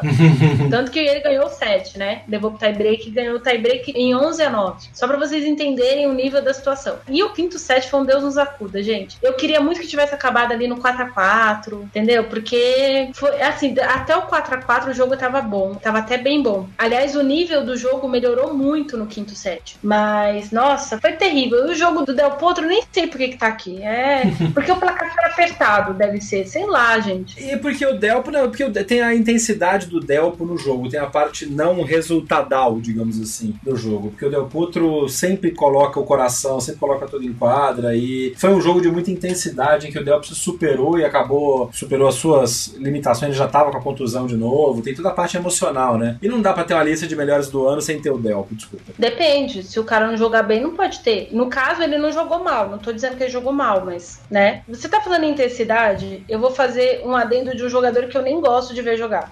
A final de Chengdu, ATP 250 de Chengdu. Foi isso mesmo que você ouviu, ouvinte. Chengdu, China. China, o Bernard Tomic furou o quali desse torneio, chegou a salvar match point na segunda rodada do quadro principal, foi pra final sentindo o ombro e sentindo a coxa contra o Fonini, sentindo o tornozelo. Os dois jogaram lesionados, jogaram numa intensidade absurda e o Bernard Tomic ainda salvou cinco match points pra virar o jogo e levar o título do Fonini. Esse é um ponto interessante de você ter falado, porque é um jogo que pouca gente viu. Sim. fora de quem assina tênis TV ou de quem acompanha tênis patologicamente como a gente. Então ele acaba não entrando tanto na lista de melhores jogos, mas realmente tem jogos muito bons fora do circuitão, né? Sim, vou voltar no Fonini. A final de Los Cabos contra o Del Potro. Ele ganhou do Del Potro. Nossa, foi um jogaço. Puta que pariu. Pra mim, de todos os, os jogos é, classicão, assim, tirando esse jogo do Federer e do Djokovic, que foi um negócio acima da curva mesmo, esse jogo foi um absurdo. Uhum. Foi o melhor jogo do circuito ATP sem ser em relação com o Grand Slam. Foi um jogo monstruoso de bom. E aí você vê a consistência dos dois jogadores, porque o Fonini vinha de um streak vencedor, inclusive contando com o título aqui em São Paulo, no Brasil Open, e o Del Potro tava numa ascendente que culminou com o título dele logo depois em Indian Wells vencendo o, o Djokovic. Quer dizer, eram momentos do ano em que os dois jogadores estavam muito bem, em ascensão, e fizeram uma final de um torneio classe B para C, né? Sim. Porque Los Cabos é um torneio que, se você pedir pra elencar torneios no mundo inteiro, o nego não vai lembrar desse torneio. Sim, até porque Los Cabos é muito cachê, né? É um torneio com muito dinheiro. Mas nesse ponto valeu a pena o investimento. Sim, e tem muitos jogadores bons que vão jogar o torneio, mas a maioria vai lá só pra passar férias mesmo. Mas é isso. Os dois jogaram sério o torneio inteiro. O Del Potro jogou muito bem o torneio inteiro, mas a final, gente, a final foi monstruosa. Vou fazer uma menção honrosa. Eu, eu cornetei pra caramba o torneio de Sófia. mas esse ano teve uma partida entre o Marton Fuxovic, da Hungria, e o jovem polonês Hubert Urcax. Agora você falar o nome desse moço, gente? Eu vou pedir pro Jeffter e pro Léo Radiofobia criarem uma vinheta de um quadro especial, que são as arqueologias da Ariane. Ela acha uns jogos e uns torneios para citar que é sensacional. É, é por isso que a gente assiste muito tênis. Eu devia parar de assistir tênis, mas vamos lá. Esse jogo, segunda rodada do ATP de Sofia na Bulgária, que é um torneio mequetrefe, não, ninguém vai jogar essa bosta, nem o Dimitrov quis ir jogar esse torneio esse ano. Nem o Dimitrov direito.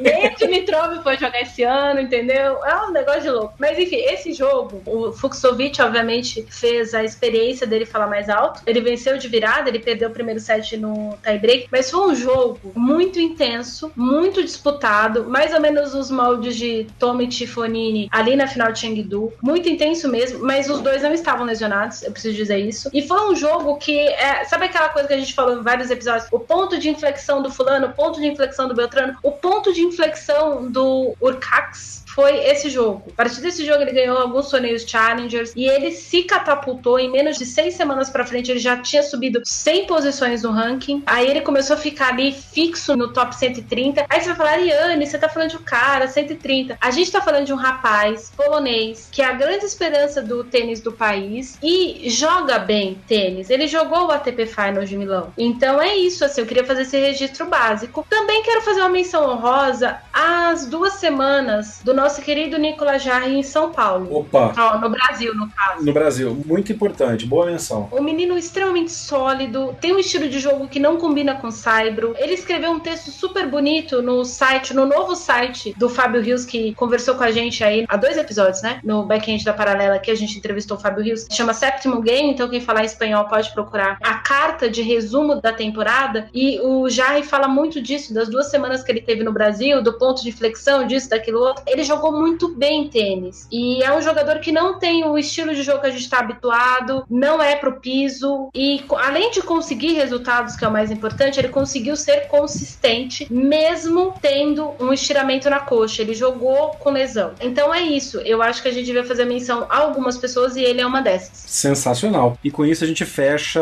as listas de top 5.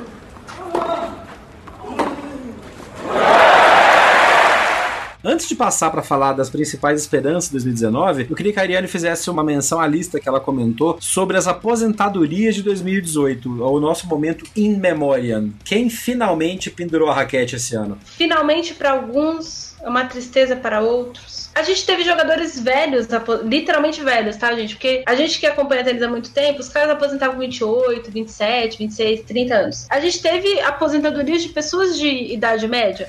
A primeira aposentadoria que eu acho que a gente precisa dizer mesmo, nosso quarentão querido, nosso Pinta, André Sá. Aliás, André Sá, se você nos escuta, um beijo para você. A gente tava lá na despedida do Sá, né, Jeff? Exatamente. A gente assistiu juntos. O Sá foi homenageado de uma maneira primorosa, principalmente para Wilson, que fez a máscara que eu tenho. Vou guardar para sempre a máscara do Sá. A gente homenageou ele, a torcida brasileira pôde dizer obrigado para ele. E o mais importante, as pessoas não sabem, porque o Sá não tem 300 mil títulos, apesar de ter sido quadro finalista de Wimbledon, as pessoas não, não falam muito do Sá, porque o Sá, o Sá não foi top 20 nem nada disso, mas o Sá é um dos jogadores mais importantes da história recente do tênis pro circuito, pros jogadores, pra convivência interna, pra troca troca de informações. Eu vou contar uma história que me contou um treinador europeu. Ele me disse o seguinte: sabia que a gente tem sete grupos no WhatsApp de treinadores do circuito? Aí eu, ah, é, ele é. Aí ele foi me explicar por que eles tinham os, os grupos. Dois desses grupos, que são os maiores, os mais fortes, de onde as pessoas mais se ajudam, foram criados pelo SA. Ah, que legal. O Sá falou: olha, cria aí um grupo no WhatsApp pra vocês trocarem informação. Qual que é o intuito disso? O jogador tá qualificado pra Sófia e ele pega o Urcax. O Urcax tem 19 anos. Vocês acham mesmo que o treinador do Martin Fuxovic sabe quem que é o Urcax, gente?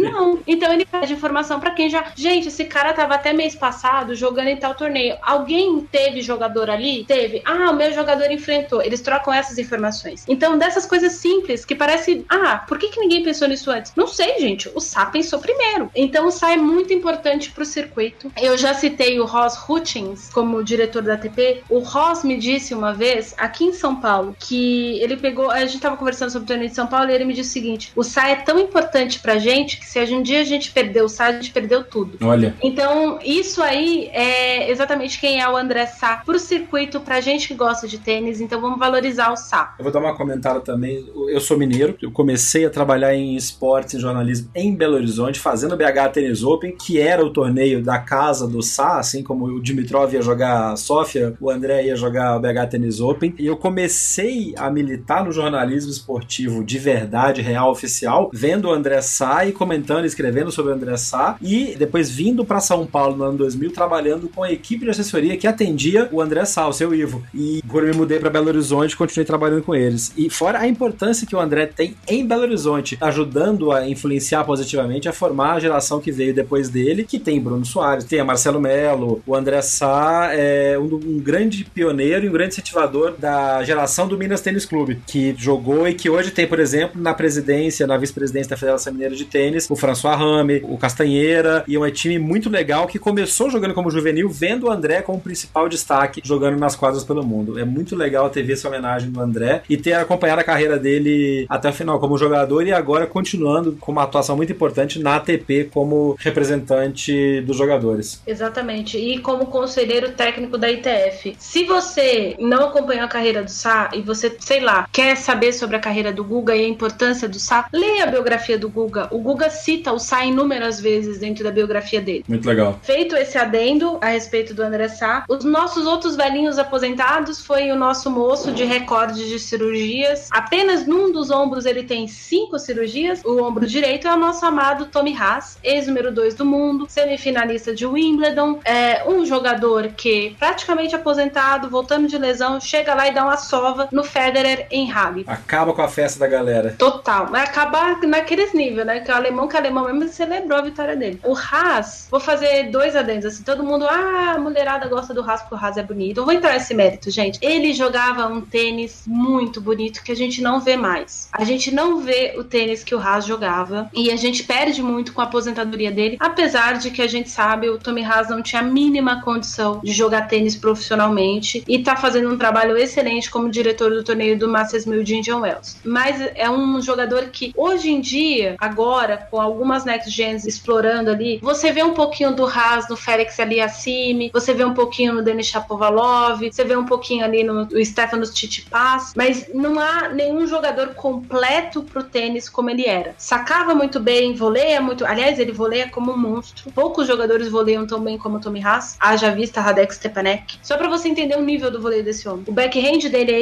excelente, além de ser lindíssimo porque é de uma mão. O backhand dele funcionava na paralela, na cruzada, na curta, na longa. É um jogador extremamente completo, então o tênis perde muito disso. O comentário que eu quero fazer do Haas é que quando eu trabalhava no UOL, no time de esportes do UOL, e a gente tinha o bolão do tênis da, da temporada, Lelo Lopes, que foi editor de home do, do UOL, e Júlio Gomes, chamavam o Tommy Haas de o idiota do tênis. Por quê? Mas por quê? Vamos explicar. Por quê? Porque ele andou fazendo, na época, de 2001, teve dois torneios seguidos que o Haas deu umas, umas viajadas, umas, umas perdidas de torneio meio boba, quebrou raquete, fez umas bobagens e virou piada interna do grupo de jornalistas que Tommy Haas, dois pontos, o idiota do tênis. E ele começou, e voltou a ganhar tudo depois, teve uma carreira de bastante vitoriosa, e a zoeira era exatamente em cima de quem o chamava de o idiota do tênis. Mas isso é só bastidores, eu acho que o Haas tinha, é como você falou, tinha um estilo que vai fazer falta, um jogador completíssimo e que a gente perde por não tê-lo mais. Que bom que tem influências dele na nova geração, mas é um estilo de jogo que não comporta mais na, na- no tênis de hoje em dia, né? Sim. Porque as quadras estão muito mais rápidas, tá muito mais forte, muito mais físico o jogo. Não dá pra ter o refinamento que o Haas tinha, né? É, exatamente por isso que a gente perde duas vezes. É. Mas enfim, o próximo é o interminável que terminou, Daniel Nestor. Jesus, finalmente Daniel Nestor parou. Era o último, né, dos dinossauros. É o último dos grandes dinossauros. Não, depende. A gente ainda não sabe o que vai acontecer com o Leander Paes. Ah, o Paz não parou ainda? Tá me zoando. Oficialmente que eu saiba, não. Gente do céu. Então, o Paz é uma pessoa que ainda tá por aí. Então, vamos, vamos respeitar os idosos. É. Mas o Daniel Nestor, se você tá vendo o Raonic jogar tênis, o Ali Assimi, no caso do Chapovalov não, porque a mãe dele foi tenista, né? Mas É. o Daniel Nestor é a raiz do que é o tênis canadense hoje. Foi através do Daniel Nestor, essa é uma informação que pouca gente sabe, foi através do Daniel Nestor que a Federação Canadense de Tênis se estruturou num programa que era de assistir crianças, apontar os destaques, fomentar esses destaques um pouco a mais, levar para um polo de tênis que foi construído com a ajuda dele, no sentido de principalmente de conselhos, de apoio do que ele via em outros países. Para quem não sabe, o Milos Raonic só conseguiu ser tenista profissional graças a esse apoio da Federação Canadense. Então, independente de você gostar ou não do estilo do, do Raonic ou dos outros jogadores, porque o Aliassime e o Shapovalov são infinitamente mais bonitos de se ver. A gente tem o Vasek Pospisil, que tem um problema de saúde muito grave, mas e, e por isso que muitas vezes ele não tem resultados no Canadá, no tênis, mas ele é um canadense de muito talento também. Toda essa gente só existe porque Daniel Nestor existiu. Que legal isso. Então, esse adendo da carreira do cara, de quem ele foi, é outro cara que o circuito ama, as pessoas gostam muito dele. Ele vai deixar aí pra gente ainda ficar recolhendo as bengalas do Robert Lindstedt e do Leander Paes, mas vai fazer falta, viu? Porque eu achava divertido ver o Nestor É, jogar. Ele é muito gente boa, é muito bom, um duplista espetacular. Sim. E, cara, gente boníssima. Eu tive chance de, de entrevistá-lo, de acompanhá-lo duas vezes em Copa Davis, trabalhando para fazendo a cobertura de Copa Davis. É um cara espetacular. Essas informações que você deu do programa de incentivo dele. Ele é um cara que fala muito pouco sobre o que ele faz, mas ele faz muito sem falar. E é uma coisa que a gente podia ter mais no Brasil. Exemplos desse tipo de trabalho e formação do terrão, né? Pra tirar novos talentos. Exatamente. Bacana. E teve outros jogadores que se aposentaram. A gente vai botar a lista. A ATP tem uma nota dos jogadores que pararam em 2018. O link tá lá no site, na página do episódio do Backend na Paralela, que já está se esticando, tá quase entrando em 2020. Já nós estamos aqui falando loucamente.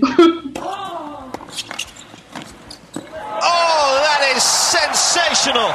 Ariane Ferreira, considerações finais para este primeiro episódio da temporada 2019. Fiquem de olho nos seguintes nomes: Hubert Urcax, Stefanos Tsitsipas, Félix Aliassime e nosso querido e amado Denis Shapovalov. Será que o Chapovalov vai? Ele vai. Só que não esperem do Shapovalov uma final de Masters 1000 esse ano. O que eu estou querendo dizer é que esse garoto vai dar trabalho, esse garoto está melhorando muito e ele está muito focado. Não vou mandar ninguém ficar prestando atenção no Zverev, porque o Zverev já passou da fase da gente prestar atenção nele. Ele que tem que prestar atenção no circuito. E outra, a gente vai fazer um episódio só sobre 2019. Espero eu, de verdade, que o circuito não seja dominado por um único jogador. E esse jogador em questão é o Novak Djokovic, que é quem desponta como a excelência do ano. É mais esses jogadores que eu disse, e tem um, um francês que eu esqueci o sobrenome dele, mas é Hugo, o, o primeiro nome dele. É um jogador que já tem 22 anos, mas tá conseguindo bons resultados. Parece que agora que ele tá realmente engatando, ele joga muito bem tênis. Boa. Então a gente pode esperar sobre isso. E mais, não esperem muito, mas torçam muito, porque há muito potencial em um garoto chamado Thiago Wild. Thiago Wilde, boa lembrança. É isso, gente. Agora feliz 2019. Feliz 2019. Se você já acompanha a gente em alguma das plataformas, assine nas outras. É sempre BH na Paralela, no Twitter, no Instagram, no Facebook. Assine o feed do podcast no seu Spotify, no seu Deezer, no seu iTunes, no seu Google Music, onde quer que você esteja. Baixe e ouça e mande os seus comentários. Interaja com a gente pelas redes sociais, pelo Twitter, pelo Facebook. Mande o seu e-mail para bhnaparalela.gmail.com com a sua sugestão de pauta. E a gente se vê no decorrer do ano nas quadras de saibro, nas quadras de grama, nas quadras rápidas e nas arquibancadas do circuito mundial por aí. Feliz 2019, este é o Backhand na Paralela.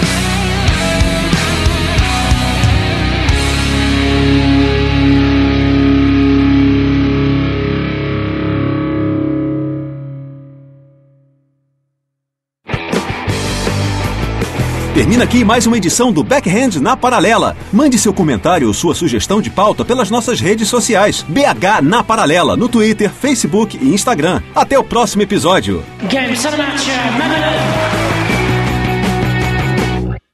Este podcast foi publicado pela Radiofobia Podcast Network.